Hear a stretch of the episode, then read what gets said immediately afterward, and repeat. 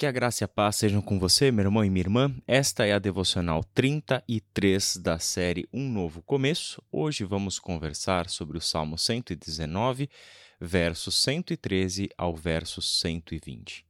Odeio pessoas inconstantes, mas amo tua lei. Tu és meu refúgio e meu escudo. Tua palavra é minha esperança. Afastem-se de mim vocês que praticam o mal, pois obedecerei aos mandamentos de meu Deus. Sustenta-me como prometeste, Senhor, para que eu viva. Não permitas que minha esperança seja frustrada. Sustenta-me e serei salvo. Então meditarei continuamente em teus decretos. Rejeitaste, porém, todos que se afastam de teus decretos, os que só enganam a si mesmos. Removes os ímpios da terra como coisa desprezível. Por isso amo os teus preceitos. Estremeço de medo de ti tenho temor reverente por teus estatutos. Algumas palavras desse trecho do Salmo ah, podem ser até um pouco desconfortáveis para nós, até porque são tipos de coisas que a gente não coloca numa oração. Por exemplo, dizer para Deus as pessoas a quem a gente odeia falar dos ímpios sendo removidos da terra como coisa desprezível. Né? São contrastes que o salmista faz e que não necessariamente fazem parte mais do nosso vocabulário, do nosso cotidiano. Até porque hoje nós temos uma compreensão de que as pessoas precisam ser salvas por Deus e de que este Deus está fazendo o que precisa ser feito. Quer dizer, a partir do sacrifício do seu Filho Jesus Cristo, ele está no mundo salvando pecadores, salvando pessoas que até então viraram as costas para Deus, mas que agora têm uma chance de reconciliação com Deus por meio do sacrifício de Jesus.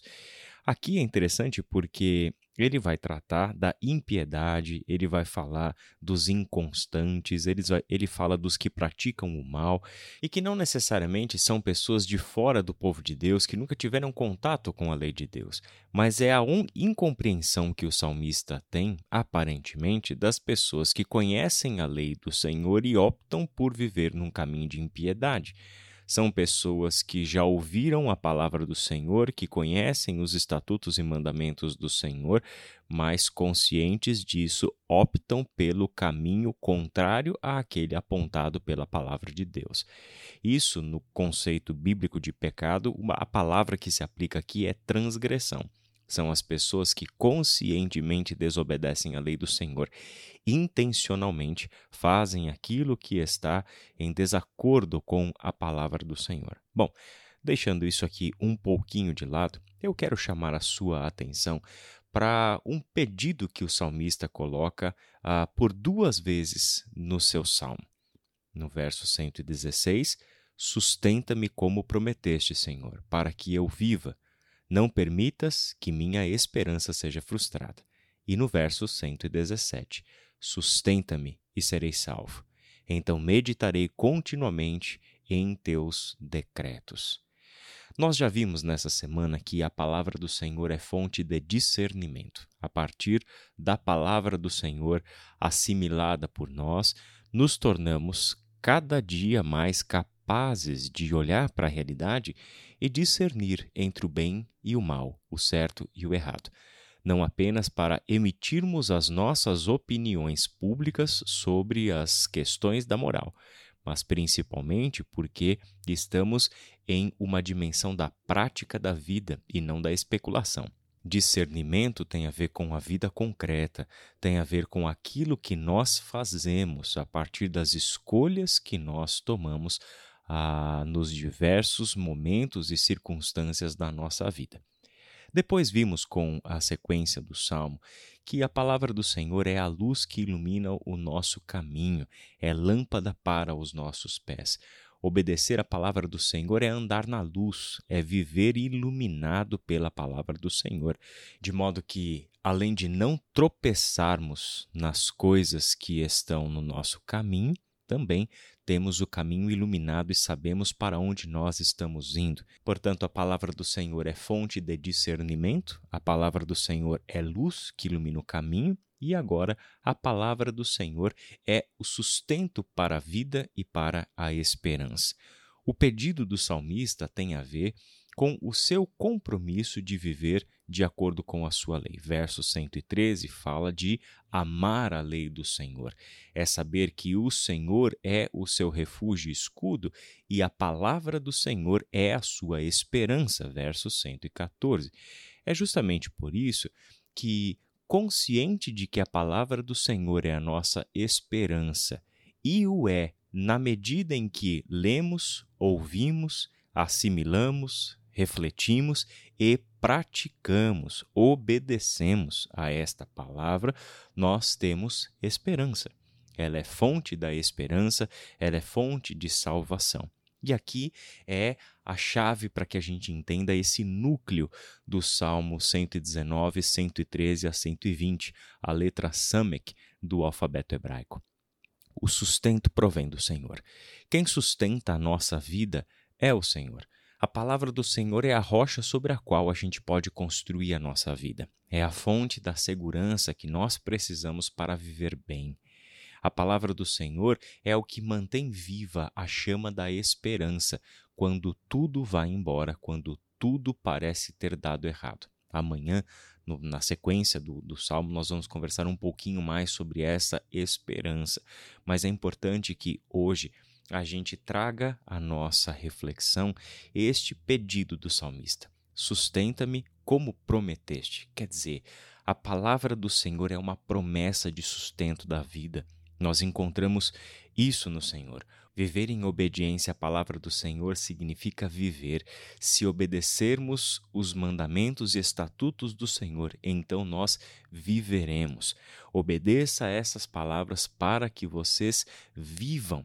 É justamente essa a promessa que o Senhor traz para nós em Sua palavra. Se vivermos de acordo com a Sua palavra, com certeza eh, estaremos vivendo ah, dentro da obediência ao Senhor, e isso significa desfrutarmos da Sua comunhão, da Sua presença, da Sua paz, da Sua justiça em nossa vida. Esse trecho do salmo me lembra muito a palavra que o Senhor entregou a Josué em um momento bem complicado da vida dele, quando ele assumiria a liderança do povo de Israel após a morte de Moisés. E nos versos 6 até 9, o Senhor disse o seguinte para Josué: Seja forte e corajoso, pois você conduzirá este povo para tomar posse da terra que jurei dar a seus antepassados. Seja somente forte e muito corajoso.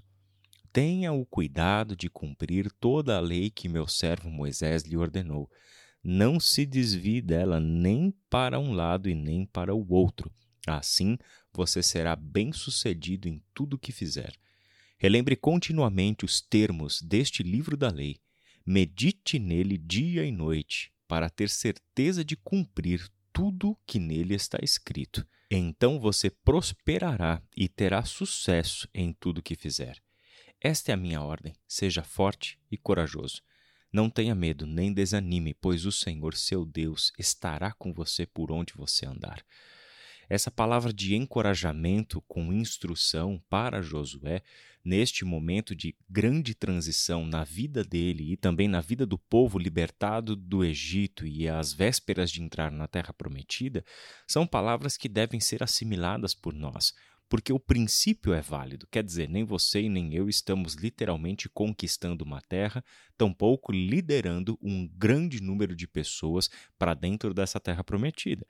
Mas todos nós estamos vivendo hoje aqui os desafios da nossa própria vida, da nossa própria história, na condução da nossa família, na condução, na liderança de pessoas que Deus nos deu para liderar e assim por diante. Todos nós vivemos circunstâncias semelhantes, de modo que o princípio daquilo que está sendo dito para Josué é aplicável a absolutamente todos nós. Aqui ele incentiva Josué a ser forte e corajoso. E neste caso, esta força e essa coragem tem a ver com a fidelidade dele a toda a lei ordenada por Deus a Moisés não se desviar nem para um lado nem para o outro, meditar nessa lei dia e noite para ter certeza, para garantir que você está vivendo cumprindo tudo que está escrito. Se nós vivemos dessa forma, qual é o resultado? O resultado é sermos bem-sucedidos, é sermos prósperos, é termos sucesso em tudo aquilo que nós fazemos. Mas aqui está a questão: não é um sucesso, não é prosperidade segundo o mundo, mas é sucesso e prosperidade dentro da dimensão do reino de Deus, dentro da realidade do reino de Deus. É prosperar nas mãos de Deus e não de acordo com as riquezas deste mundo. Porque, sejamos uh, sensatos, você e eu não precisamos de Deus para sermos bem-sucedidos nesse mundo. Isso significa que os salmistas estão certos quando olham para os ímpios e veem que os ímpios, os que não estão nem aí para Deus, enriquecem Enriquecem porque desejam ser ricos e trabalham para serem ricos. Bom, não é deste tipo de prosperidade que a Bíblia nos fala. Se você quer ser uma pessoa rica, se você colocar isso como objetivo da sua vida, certamente você não precisa de Deus para isso. Você tem os caminhos, você tem os meios, você tem as ferramentas deste próprio mundo para que você alcance os seus objetivos de riqueza. É justamente que a palavra de Deus nos fala sobre o problema daqueles que desejam ser ricos. Aqui é a prosperidade nas mãos de Deus. É a prosperidade que vem como fruto da obediência à palavra de Deus.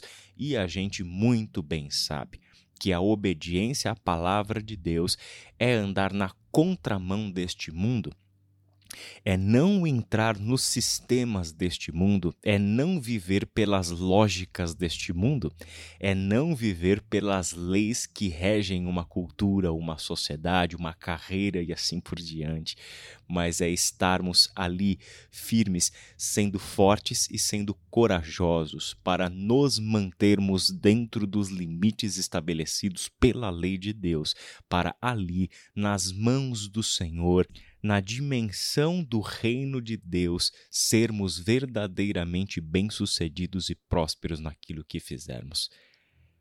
Jesus Cristo foi próspero e bem-sucedido naquilo que ele fez. E a prosperidade dele e o sucesso dele se manifestam com ele sendo morto na cruz do Calvário, porque ali ele estava sendo obediente a Deus. Ali na cruz, pregado no madeiro, nós encontramos um homem próspero. Ali, na cruz, pregado no madeiro, nós encontramos um homem que atingiu o sucesso. E este é o sucesso segundo Deus, uma vida de obediência a Ele, cujo resultado é a salvação, cujo resultado é nós, você e eu, podermos estar aqui trocando ideias sobre a palavra de Deus, porque fomos salvos por meio da prosperidade e do sucesso de Jesus de Nazaré. Que você seja abençoado por Deus na sua reflexão, lembrando que, mesmo em meio às adversidades que a obediência a Deus pode trazer para nós, o sustento quem dá é o Senhor. Quem sustenta a vida e quem sustenta a esperança é o Senhor. E ele assim o faz, porque ele prometeu que faria. Que Deus te abençoe e até amanhã.